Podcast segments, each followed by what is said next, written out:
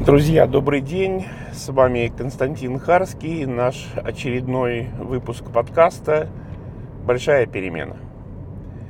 Ну, как вы, возможно, уже слышите, я записываю подкаст не в студии, а в автомобиле.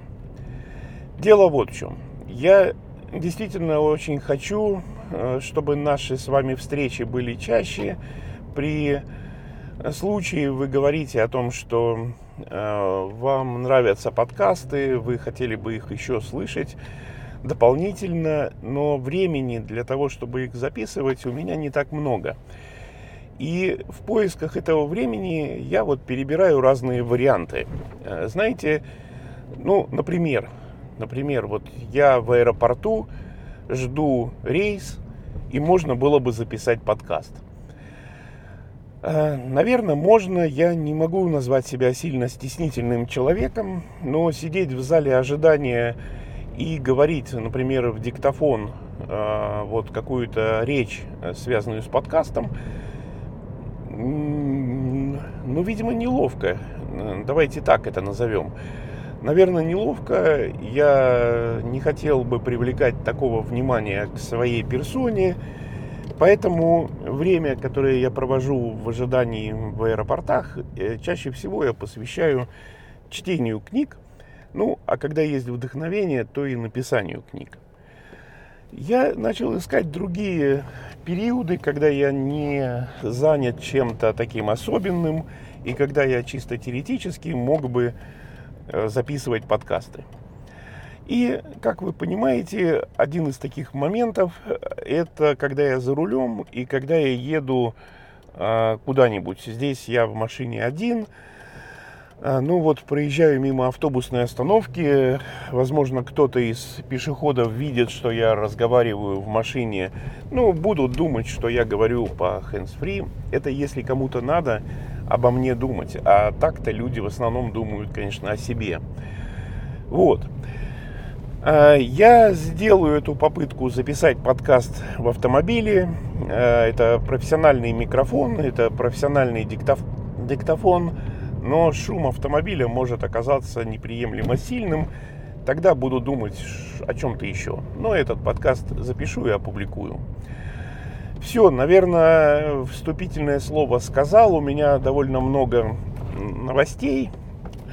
А, я тут провел практически все лето в командировке в Украине. А, налетался так, что эм, последний раз, когда улетал из Харькова, таможенник спрашивает, а, пограничник, как меня поправляют некоторые мои товарищи, пограничник спрашивает, есть ли у вас вид на жительство. Ну, я подумал, шутка такая у пограничника. Я говорю, а что, пора? Он говорит, да вот до последнего надеялся, что у вас есть хотя бы вид на жительство, вы нарушили там э, законодательство. Короче, я за последние 180 суток 94 из них был на территории Украины, а можно быть только 90. За последние 180 дней можно быть только 90 дней на территории страны. Э, в общем, меня немного оштрафовали и сказали, что в следующий раз они меня будут рады видеть через 90 суток. То есть три месяца я не могу э, заниматься этим проектом лично, ну, буду удаленно. Вот, вот так я провел это лето. Надеюсь, вы тоже его провели э, так, что можно что-то вспомнить. Теперь, э, с, э, что же будет у нас с темой сегодняшнего разговора? А, я хочу поговорить о сервисе, о клиент-ориентированности, это неудивительно. И на примере такого э, сервиса, как Litres. Это, знаете, это сайт, где вы можете купить книгу и читать ее. У Литреса есть еще один сайт, SelfPub, э, если я правильно произношу. Э, это ресурс, на котором авторы могут разместить свою книгу – для того, чтобы потом читатели могли читать. Э, в том числе этот сервис позволяет продавать книгу и получать через э, сайт Литрес и получать какую-то долю от продаж. В общем, все довольно привлекательно. Знаете вы или нет, у меня написано 7 книг, и я решил попробовать. Э, да, есть у меня интернет-магазин, где эти книги продаются.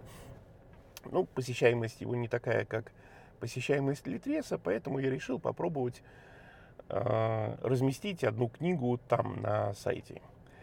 Для этого эксперимента я взял книгу э, «Работа, приключения и деньги», это введение в профессию тайного покупателя. Это о том, каким должен быть хороший тайный покупатель. Ну, что вам сказать о клиент-ориентированности сервиса SelfPub? А, давайте начну с конца. А конец такой. А, вчера я принял решение не публиковать свою книгу на этом ресурсе.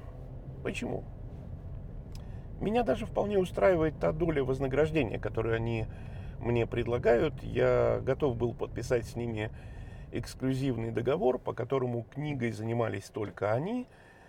На всех площадках, на которых они хотят ей заниматься, я поставил стоимость книги 125, по-моему, рублей и был готов к тому, что буду получать что-то в районе 40 рублей своего вознаграждения, то есть примерно треть. А, почему я с сожалением отказался от сотрудничества с Литрес и с его подразделением, которое занимается публикацией книг? Я не знаю, понимают ли они, что делают. Может быть, это их сознательный выбор, может быть, это их политика, может быть, я недостаточно подходящий для них автор или мой характер э, сильно испорчен для того, чтобы работать с этой компанией. Я их не осуждаю. Я на самом деле, если вы заметили, говорю о себе. Я решил не иметь с ними дела. Я предоставил рукопись.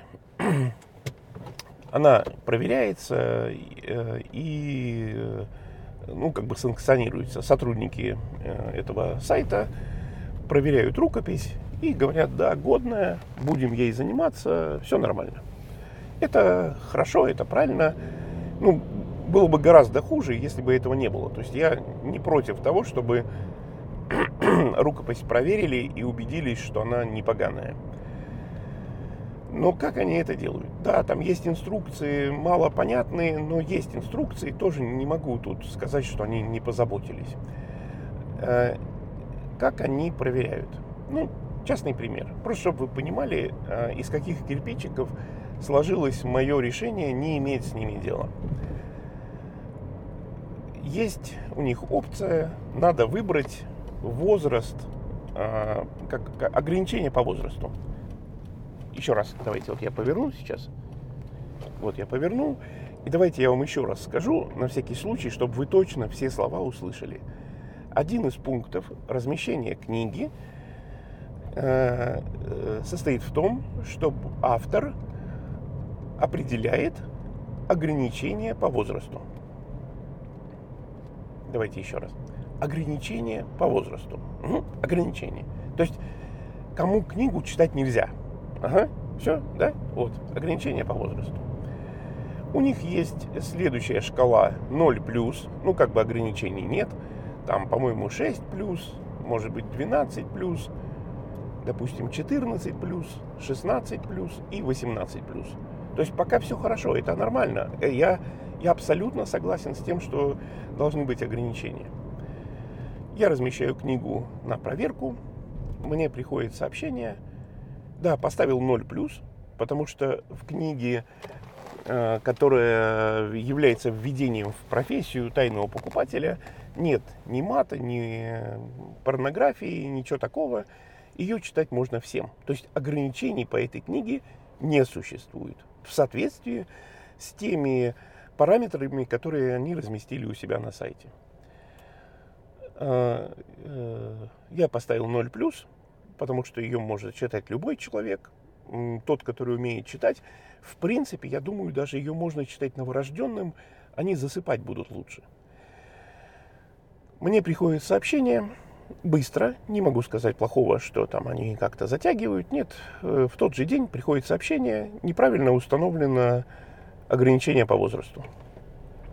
в свойственной мне манере я спрашиваю, с чего это? Неправильно-то. Всем можно читать. Э, они мне присылают ссылку на материал, который я должен изучить. Я его изучил. Я просто так выгляжу. Я все изучил. Я с первого раза понял все. Я не увидел, что в книге должно быть ограничение по возрасту. Ограничение. Не, рекомендать, не рекомендовать книгу читать э, людям, достигшим э, 14 лет. Не рекомендация по возрасту, а ограничение. По-моему, это прям как бы так очевидно, ну, они сами это пишут. Я говорю, слушайте, а откните меня носом э, в то место книги, где там порнография или грубость какая-то, или мат. Ну, просто, чтобы я знал. Ну, мало ли автор э, вошел в раж, написал всякие там гадости, а теперь хочет, чтобы об этом прочитали дети. Мне ничего не ответили э, на этот вопрос.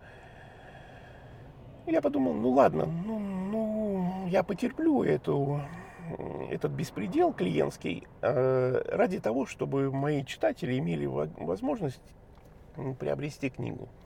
И я поставил 16+. На сайте ничего не изменилось, то есть так и осталось э, предупреждение, что неправильный возраст.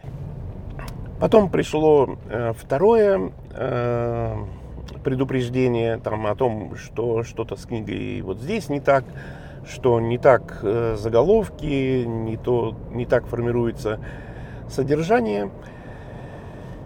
Ну, и между нами говоря, я в какой-то момент вспылил. Знаете, когда ты постоянно занимаешься сервисом, то все проявления жлобского сервиса прям реально вымораживают. Я вспылил и говорю, слушайте, вот если бы вы были начальником, а я бы копателем могил, то наш разговор э, выглядел бы так.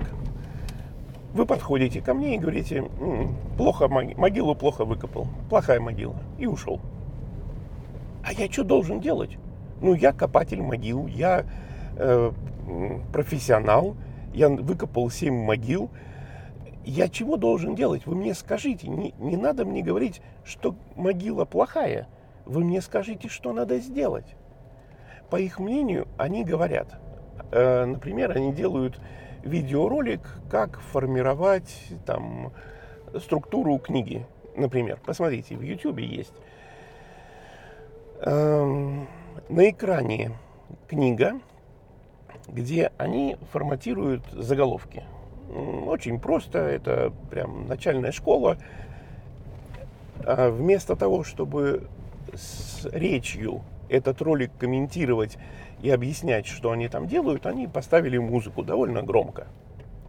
Ну, блин, ребят, э, это плохая идея.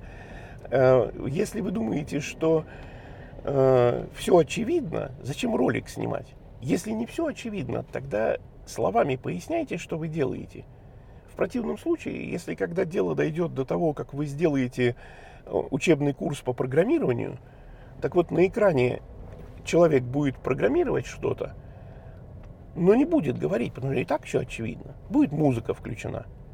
Вот вы думаете, программированию можно научиться, не слыша комментариев программиста, просто наблюдая, какой код он набирает.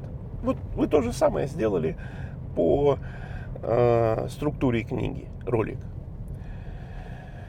Ну вот, я написал вот это письмо, где там вспылил, я им сказал, они балбесы. Ну, честно, ну, если они балбесы, и если я вот на тот момент я заботился о них, я хотел, чтобы они дальше существовали, я им написал о том, что они балбесы.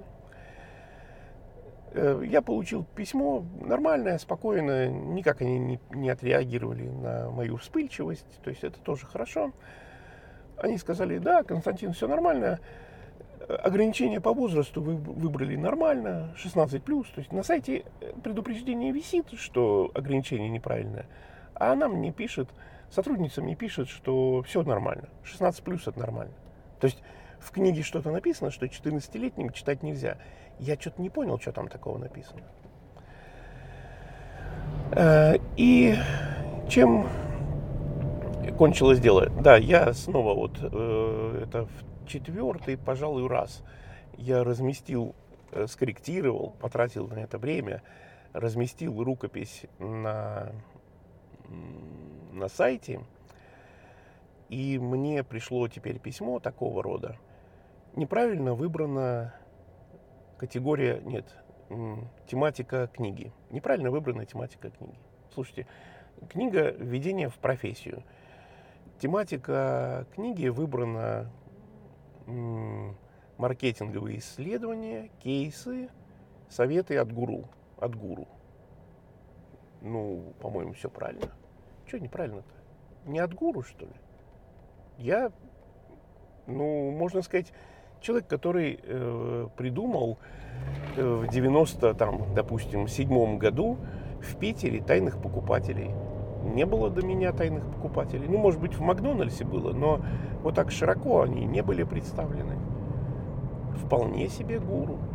Ну, как бы, если нет, ну, напишите, что не гуру. Почему я должен снова догадываться, что не так я сделал, э, выбирая тематику книги? Понимаете, в чем моя главная претензия к сайту Литрес и к его подразделению, которое публикует книги? Давайте, если это не очевидно, я скажу еще раз. Предположительно, 4 или 5 раз я размещаю книгу для того, чтобы они проверили и убедились, что книга нормальная, что там нет гадости и похабщины. Они мне... Сейчас, секундочку, я ускорюсь тут ненадолго. Они мне вот эти пять раз, они мне отвечают, вы неправильно все сделали. Не, не, не так. Они мне отвечают, неправильная э, тематика книги. Точка. Я что должен делать? Почему бы вам не предложить мне правильную тематику? Если вы приняли решение, что она неправильная, это значит, что вы знаете, какая она должна быть. Ну, очевидно. Э, если я вот сейчас еду в тоннеле и, предположим, водитель э, слева от меня ведет машину неаккуратно, так я говорю, да, вот он, он ведет неаккуратно. Это значит, у меня есть конкретные признаки его неаккуратности. Э, мне надоело играть в эту угадайку, честно говоря. Э, я принял решение, что я не буду размещать книгу на Литресе. Речь не идет о обиде или там вот что-то таком, или там о чем-то эмоциональном. У меня просто нет времени угадывать их мысли и угадывать все, что они мне могли бы сказать, но поленились, или вот у них такая корпоративная э, стратегия. Ну, совершенно не клиент-ориентированная. Совершенно. Знаете, я сейчас вспомнил вот какую вещь. Может быть, владелец э, всей этой канители тоже имел такое прошлое, которое я сейчас расскажу про себя.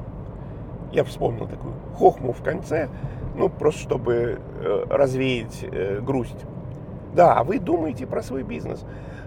Скорее всего, не, не так, не исключаю, что в вашем бизнесе тоже есть такие моменты, когда вы предъявляете клиенту требования, но не объясняете его вы говорите неправильно сформатированные заголовки.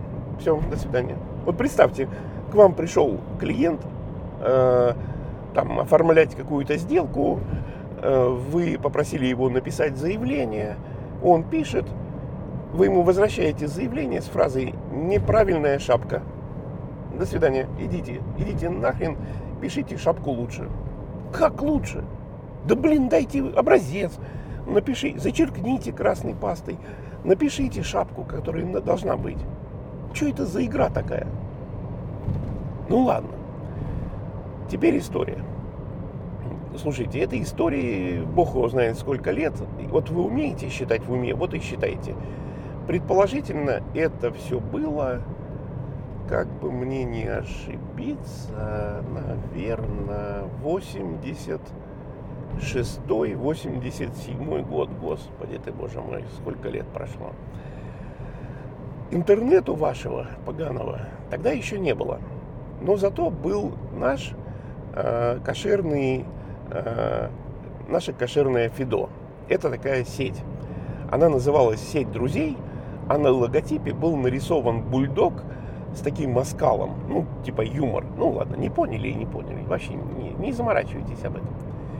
Итак, сеть Фидо была. И э, э, Фидо устроена таким образом. Там есть ноды. Ноды – это такие компьютеры, которые между собой поддерживают связь. Связь они между собой поддерживали через модем, то есть надо было дозвониться по телефонной линии, модемы там чуть-чуть пожурчали между собой, э, установилась связь, и один компьютер, одна нода другой ноде передает ту почту, которая предназначена вот этой ноде и ее поинтом, ну, и ее дочерним э, компьютером в сети. Неважно, не, не поняли и не поняли, неважно. Э, это часть истории была, это часть игры была. Вот. И, значит, я как-то узнал про это Фидо, не помню. Прям так заморочился этим. А у меня компьютер был 386, монитор у меня был Геркулес, и он мог отображать, вы только вдумайтесь, 16 оттенков серого цвета. Не 50, не 8, а 16. То есть на нем прям можно было Феррари, автомобиль гоночный, ну как там, 20 пикселями нарисованный, отличить от Лотуса. Он был, э, они были разного, разной степени серости. И вот я заморочился тем, чтобы стать частью этого Фидо. А, и заморочился, и э, там было, было такое условие. Если ты хочешь э, участвовать в Фидо, ты должен сам к Фидо подключиться. Тебе никто не помогает. Ты должен подключиться сам. Вот как я должен подключиться э, к Литресу и разместить там книгу сам, мне никто не помогает. Вот точно так же это было сделано в Фидо. И, понимаете, одно дело, когда ты там компьютерщик, программист, и у тебя рядом есть такие же друзья, компьютерщики, программисты, которые могут тебе там что-то ответить, это вот как бы вообще, ну, типа полбеды. Ну, можно что-то такое сделать, предпринять, и сработает. Ну, то есть ты как бы получится у тебя. Но в моем конкретном случае все усложнялось двумя обстоятельствами. Я не был компьютерщиком, я не был программистом, а, тремя даже обстоятельствами. И я никогда не учил английского языка. Никогда. А, нет, учил, Два раза мы с приятелем ходили на курсы английского языка, но больше занимались тем, что соблазняли учительницу английского. И в итоге она нас выгнала. А, и я, не зная толком компьютера, не зная толком программирования и вообще не зная английского языка, пытался подключиться к Фидо. Я нашел какие-то переводчики, возможно, это были первые версии Э, компьютерного перевода. Я переводил логи, я там разбирался, пробовал. И спустя, э, какая же у меня была мотивация сильная, и спустя, ну, допустим, полгода или что-нибудь вроде того, я подключился к Фидо. Это было так круто. Я там переписывался, писал какие-то письма, потом нашел конференцию RU Psychology, Э, в этой конференции что-то писал, мне там кто-то что-то отвечал, блин, вспомнить бы хоть что-то конкретное. Ну, с Таней Мужицкой познакомился. Э, был не куратором, как это называлось, был, был не администратором, как же это называлось. Сейчас мимо сотрудников ГИБДД проеду. Я, конечно, в микрофон разговариваю, как он безопасно стоит, а? Эм, э, так, э, э, я был в RU Psychology, я был каким-то там админи... модератором, модератором. И мог вообще там забанить, если кто неправильно себя вел. И вот я сейчас теперь понял, когда вам все это рассказываю, что я, видимо, там кого-то забанил несправедливо. А теперь меня банят э, в Литресе за то, что я неправильную тематику определил для книги. Какая хрень, это ваша заливная рыба. Ну ладно, э, как-нибудь выкрутимся. Я думаю, что книгу я все-таки размещу, пока вот рассказывал вам. Наверное, я сделаю так. Я попрошу Юлю, чтобы она общалась с девушкой из Литреса, и чтобы они постепенно, путем перебора, нашли, какая же, э, какая же, нет, не какая же, ну, не, в смысле, не то, что вы подумали, а какой, каким должен быть тематика книги, какая, какая должна быть тематика книги. Ну, круто же будет, вот. А вы купите, прочитаете, а я 40 рублей за это получу. Все, на этом подкаст нас, наш закончен. А чему вы должны были бы, на мой взгляд, э, в данный момент научиться? Вы могли бы научиться замечать, э, если вы ставите требования своему клиенту, если вы ему ставите какое-то условие для продолжения сотрудничества, вы должны это делать максимально гуманно, максимально понятно и э, разъясните клиенту, что он должен делать, чтобы все было правильно. Но недостаточно говорить, что вы неправильно выбрали тематику своей книги. Недостаточно. Если бы я знал, какая тематика нужна, я бы выбрал правильную с первого раза. Блин, ну что за игра? Хрень какая-то. Ладно, до следующей встречи. Я уверен, что к моменту следующего подкаста книга «Работа, приключения и деньги тайного покупателя» уже будет доступна на Литресе. С вами был Константин Харский и всех вам благ. Пишите, лайкайте, рекомендуйте. Ну, сами знаете, мы живем же в мире соцсетей и э, вот этих вот э, лайков. Да? Давайте. До встречи. Будьте счастливы.